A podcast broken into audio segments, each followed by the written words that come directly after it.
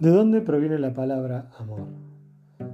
La más remota raíz de la palabra amor procede del indoeuropeo am, que significa madre, que también vendría a ser la raíz de palabras como amigo o amistad. Así, la palabra amor desde su origen se relaciona con un conjunto de conceptos y significados asociados a la idea de afecto y cariño, apego o querencia, tanto desde el punto de vista amoroso, ya sea de pareja, como de amistad o amor familiar. De este modo, la palabra amor vendría a ser una síntesis, nuestra idea de la afectividad relacionada con las personas y cosas que amamos, deseamos o queremos. Gracias.